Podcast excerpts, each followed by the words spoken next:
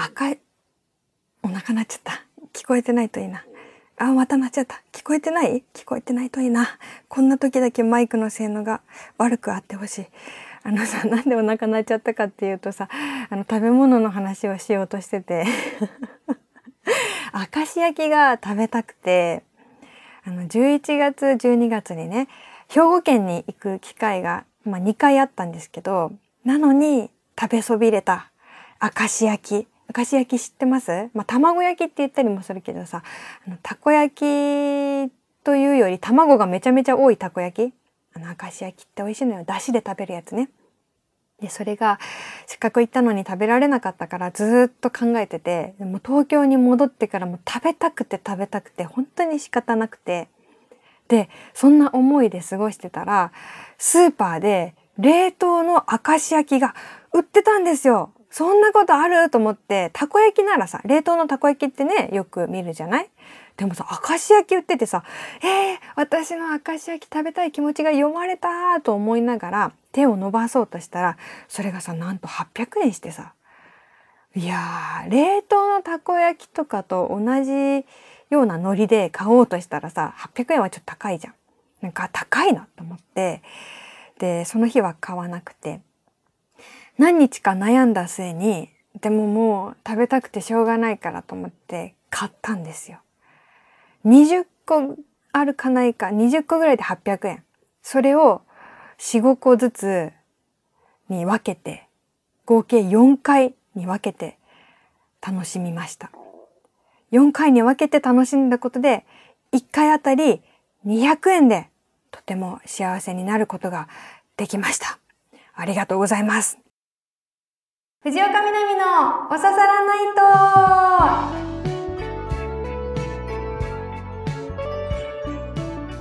ト皆さんやっほー藤岡みなみです。今週もポッドキャストオリジナルでお送りしていきます。ハッシュタグは番組本編と同じおささらナイトをつけてつぶやいてください。まだみんなやってるツイッター。私はしつこくやってるよ、うん、X、うん、私もねほんとねあのー、そうなのよ。インスタグラムとかじゃないのよ私のねなんかなんかツイッターのねこう文章のを書いちゃう感じが合ってるのよだからなくならないでほしいしずっと皆さんのハッシュタグを追っていたいんですよ。いや今日本編の方であの来たメールでねお気に入りの動画を毎日見て笑ってますっていうのがあっていやすっごいわかるなと思ってどんな内容かっていうとあの女性がボロボロの椅子に座っていたけれどもその方の体重の重さで椅子の足が折れてしまってひっくり返ってそれを見た赤ちゃんが大笑いしているっていう動画らしいんですね。私は見たことないけど。私はそういうでも何回も見ちゃう動画ってあるよなと思ってあの本編ではねハムスターが回し車でめちゃくちゃになる動画がめっちゃ好きって言ったんだけど他にもまだまだあるなと思ってありません。なんかネットで有名な動画というか何回かこう回ってくる何回か巡り合ってるんだけどその何回見ても毎回笑っちゃうやつってありません？でそれみんなはさそれが何に当たる？それ絶対聞きたくて。一人一つ以上持ってるその絶対に笑ってしまう動画の詳細を聞きたくてで私がハムスター以外にパッと思いついたのが2本あって1本があのこれ結構有名だからみんな知ってる人も多いと思うんですけどなんかヤギか羊かなんかが溝にはまってるんですよ。でその溝にはまってるヤギをこう引っ張って助けてあげたらもうそのヤギだか羊だかがめっちゃ喜んで「ありがとう!」みたいな感じでピョンピョンピョンってこうあの向こうに帰っていくんだけどピョンピョンピョンスポッてまたはまるっていう動画があって。今ね思い出で言ってるから見てから言ってないからちょっとなんか違うかもしれないんだけどその動画めっちゃ好き。知ってる？でもう一本絶対笑っちゃう何回も見てる動画はあでもどうしよう。これ下ネタめっちゃ下ネタなんだけど下ネタ嫌いな人はあの検索しなくていいんだけどって言っても別にすごい何かそういう絵的に下ネタじゃなくて あの渡辺直美さんが星野源さんとインスタライブをやってる動画でなんか渡辺直美さんが星野源さんの歌を間違えるっていうのがあってそれがすっごい面白くてなんかそのわざとじゃないない事故みたいななんか展開があるんだけどそれがすっごい好きすぎて友達にも転送したぐらい面白くて。でもちょっと下ネタだから気をつけてほしい。その2つがめっちゃ好きで。あ,、まあ、あとはさベタにあの猫があのジャンプするけど届かないみたいなやつもさわかります？なんかベッドの端から向こうの窓際に飛ぼうとしてなんかムササビみたいにニャって開くんだけどそのままなんか距離足りなくてそのままの形で落ちていくみたいな動画あるじゃん。なんかそれパターンあるよねいくつか猫のジャンプ失敗動画。あれはさめっちゃ見ちゃう。元気ない時にそれ見てみようかな。だからみんなのそれ知りたいんだよね。この自分にとっての鉄板ツボ動画。教えてください。あの、今なんか思い浮かんだ？ちょっと考える時間いります？いらないか。なんでポッドキャストで考える時間をさ、取られなきゃいけないんだって思いますよね。宛先は、みなみアットマーク stv.jp です。一人で笑ってないでちょっとあのシェアしてください。ありがとうございます。じゃあ今週もコーナー行きましょう。純喫茶みなみはい。今週はね普通なお便りが多いので純喫茶南スペシャルです。ここでは本編で読み切れなかったお便りや普通のお便りなどなどをまったり読んでいきます。カランコロンいらっしゃい、えー、今週のおすすめドリンクはさゆです。何回かさ純喫茶南でもささゆって出したことあるけどさ今がさ本当にさゆのベストシーズンだと思ってさうん。さゆって美味しいよね。今さゆの旬だよ。どうぞ。はい。というわけで、えー、1通目読んでいきましょう。おささらネーム、マロッチさん。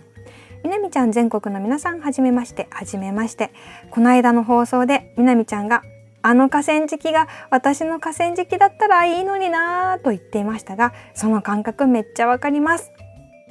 僕は電車の車窓から自分好みの原っぱが見えると、あの原っぱが自分の原っぱだったらいいのになぁといつも思っています。正確には原っぱとその横の家がセットで欲しくなります。ちっちゃい家とちっちゃい山に挟まれた原っぱが最もポイントが高いです。でも、くださいって言っても多分くれないんだろうな。でも昔見た原っぱを寝る前に思い出すだけでほっこりするのでそれでよしとします。みなみちゃんは他に欲しいものはありますか？僕は原っぱが欲しいです。うわー これ私先週本編で言ったのかな河川敷ねすごい羨ましい憧れがあるけどなんか河川敷の近くに住んだことはまだないっていう。私はダントツやっぱルーフバルコニー欲しいですね。あの電車乗ってるとさビルの屋上とかさアパートの屋上とかさ住人が入れるのか大家さんだけが入れるのか何なのか分かんないけどさねなんか自由な空間あるじゃん。あれ羨ましいんだな。なんかこうどうやったらあそこに行けるんだろう。そこのアパートに住んでる友達ができればいいのかな。なんかさいっぱい山ほどあるじゃん電車乗ってたら。あそこに行きたいんだよ。そして欲を言えばなんかそこから1年に1回なんかの花火が見えたら最強だよね。そんな家に住んでみたいな。え続いてラジオネーム。彼女は風呂場の窓から入ってきたさん。藤岡みなみ様こんにちは。こんにちは。脱衣所が寒い問題。我が家もです。昨年まではマンション住まいでその頃は脱衣室もお風呂場にも窓がなかったからかそれほど寒さを感じなかったんですが今年一軒家に引っ越し脱衣室とお風呂場に外気に面した窓が2箇所あるためか脱衣室が寒くて仕方なく我が家の対策としては小型の温風機を持ち込んで使っています。ないよりあった方がいいくらいの効果ですが我慢できるくらいにはなりました。湯船にゆっくり浸かれば出た後はそんなに寒さを感じることはないのでしょうが朝は時間がなくてシャワーで済ませてしまうのが問題なんでしょうね。その他の対策としては暖かい部屋で全裸になって素早く風呂場に駆け込み間髪を入れずに熱いシャワーを浴びる。風呂場から出たらすぐに暖かい部屋に戻って服を着るという手もあると思いますがその方法は南さん的にどうなんでしょう？うーん。脱衣所問題ありますよね。いやあの私も実はもうほんとあれどんぐらいだろうね。なんか牛乳パック2つ分ぐらいのさちっちゃいストーブをあの洗面台の上に置いたこともあるんだけど本当に気持ち程度だよね。ちょっとした音符。あれもないよりはマシなんだけどだけどさやっぱ気をつけてほしいよ皆さんには。ヒートショック。うん。寒い寒いって言ってさバッて入ってさ熱いシャワーガッて浴びてさこれ危ない。めっちゃ危ない。その体温とその何？お風呂との温度の差とかでさあとは外の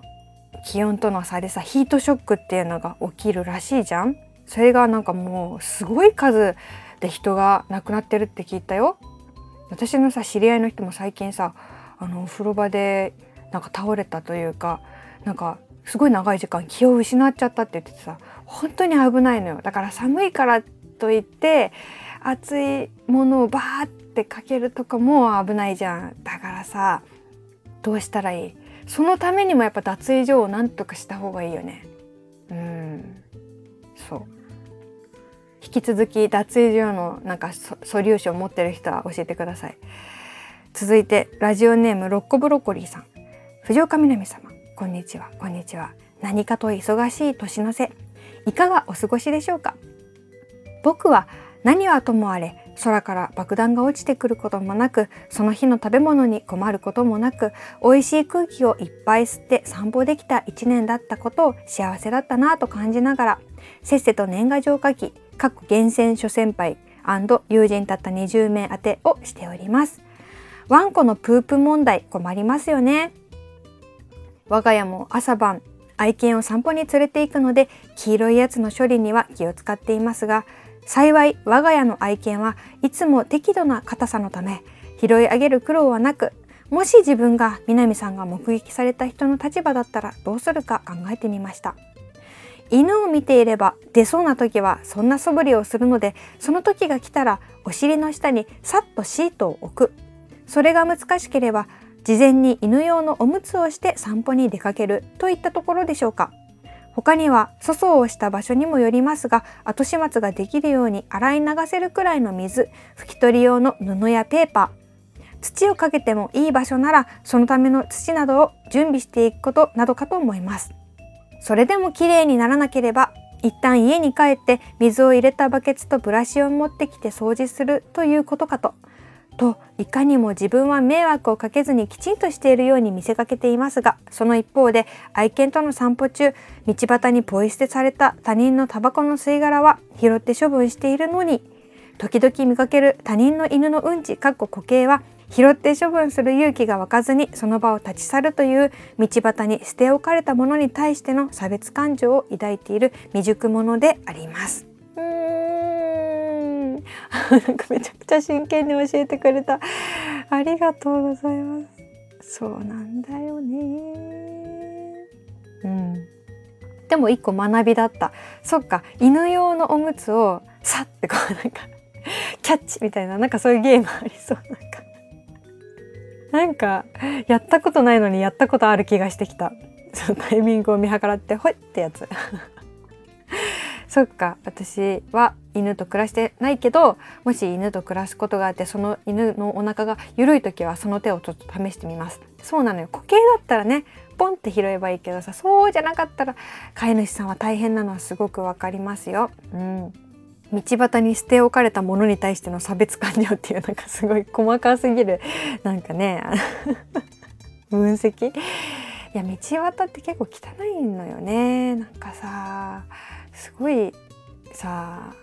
うん。すごいもうめちゃくちゃ私道ガン見して歩いてる。もう本当になんか踏みたくないもの結構あるからさ、うん、皆さんどのくらい道ガン見して歩いてる？なんか本当は空とか見上げたいんだけどさ。なんかさ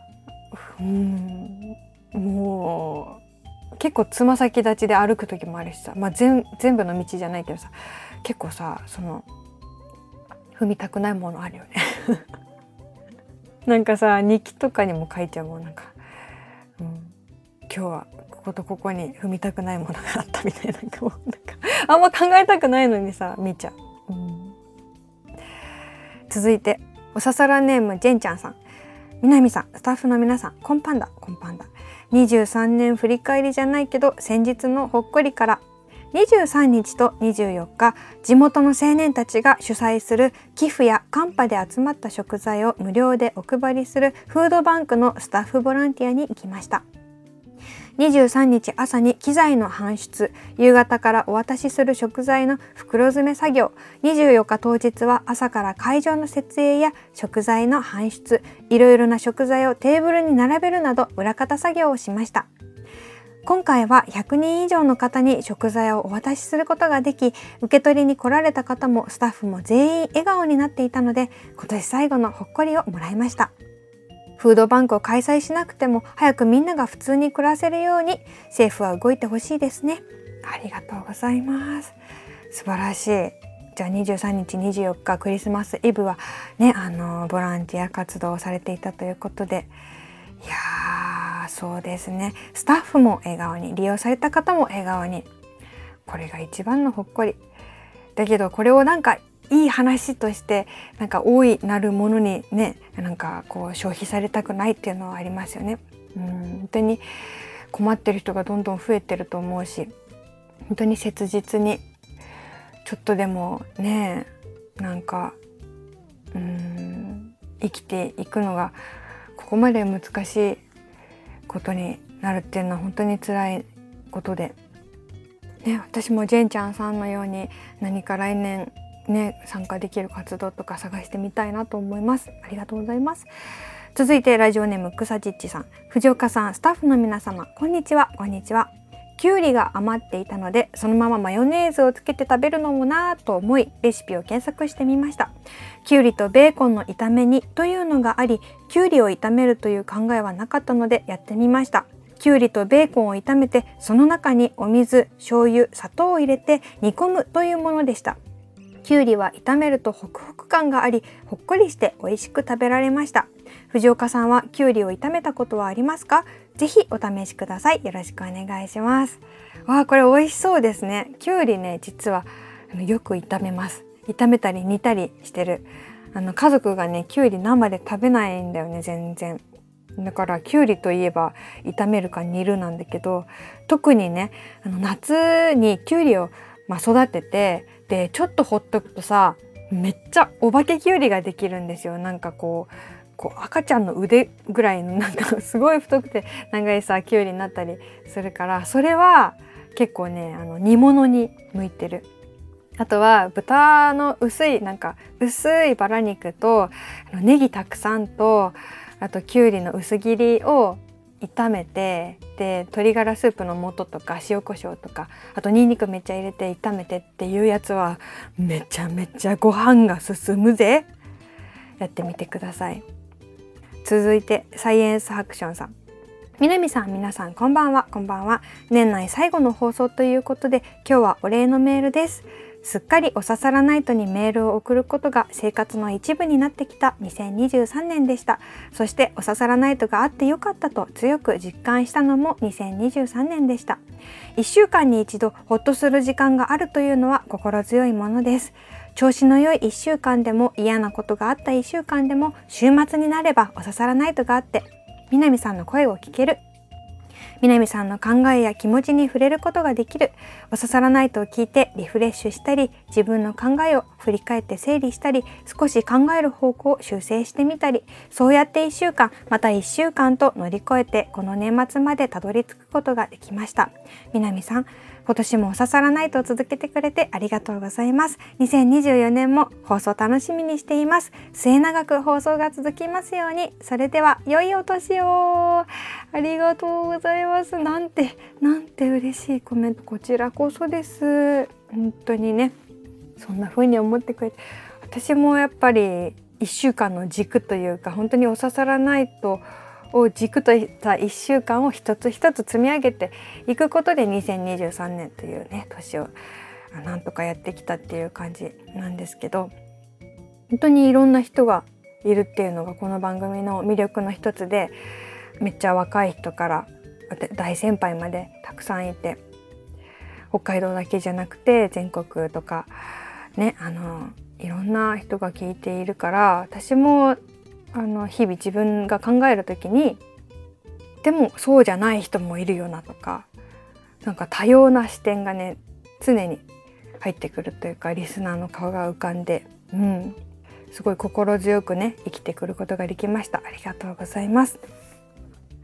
来年もねこんな感じでやっていてそして10周年を迎えたい。お刺さらないと。そうポッドキャストを始めたのは去年か。去年から。え？今年？ちょっと待ってもう記憶喪失。私ってさ本当にさ友達と話してても家族と話してても私がダントツで記憶力がないよね。だからなんでだろうかな。こうやってねなんかできあった出来事をアウトプットすぐしちゃうっていうのもなんか原因かも。ラジオで話してる SNS に書くあとエッセイとか書くとかそういうことをしてなんか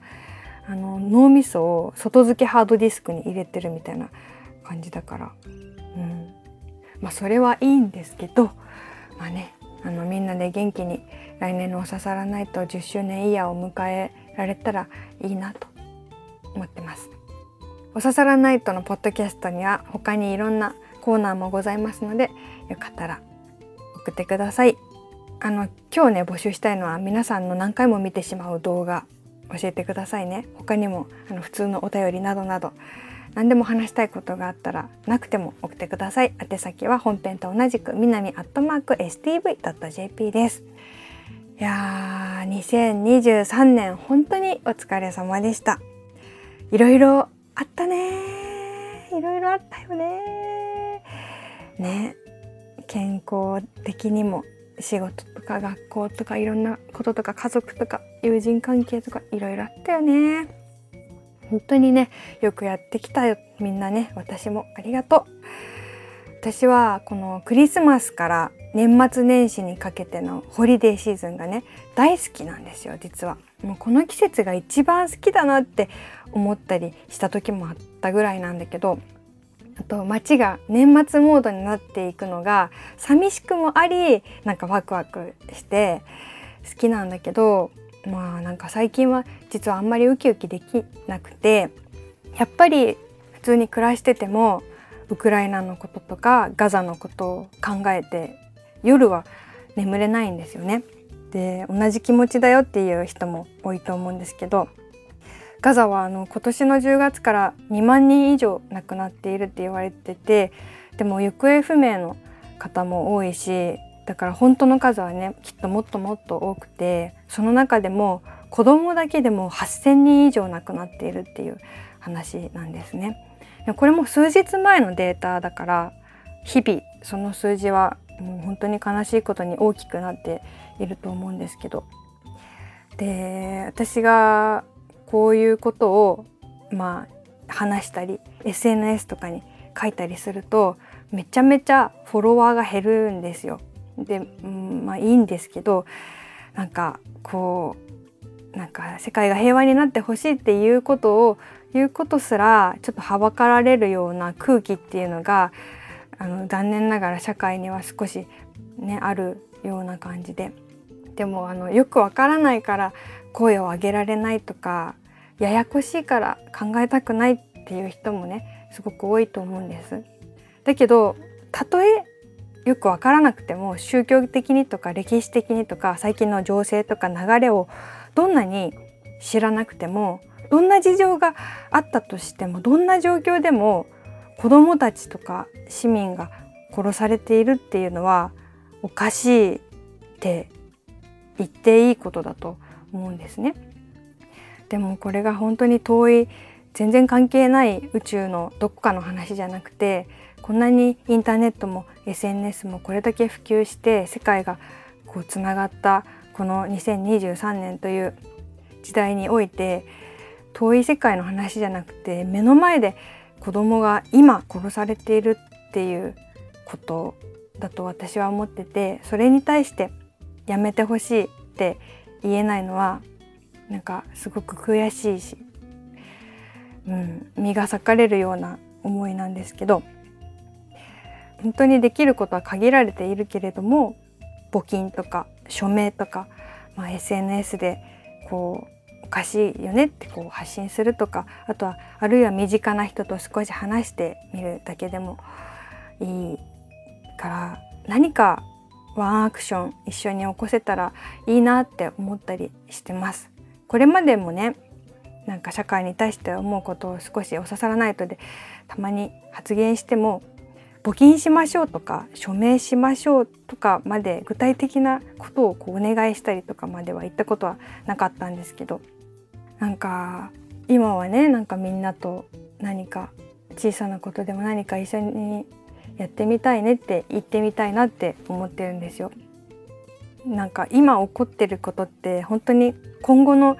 歴史を振り返った時にもものすごい大きなことで、うん、本当に起こっちゃいけないことが起こっていてなんかこう人間の命とか生きてる理由とかこの世の美しいものもう全てを丸ごと否定するような出来事が起こっていて虐殺とかっていうのは。私はこれを無視してこう傍観して自分だけ安全に楽しく生きていければいいやって思うことはどうしてもできなくてそれをしたらなんか自分の人生の意味も変わってしまうというか本当にこんなことが許される世界で生きていきたくないから同じように心を痛めてる人がいたら是非連帯して手をつなぐように一緒に声を上げられたら嬉しいなって思ってます。だから本当に年末年始ひたすら祈りだね。関心を寄せてもう本当に0.00001ミリずつでもいいから来年良い世の中にしていきたいなっていうふうに思ってます。どんな活動をしてる時もそういうふうに思ってます。うん。ねありがとうございます。じゃああの来年の予言をして終わりたいと思うんですけど 毎週ね、えー、来週からの予言勝手にやってますけどあの来年は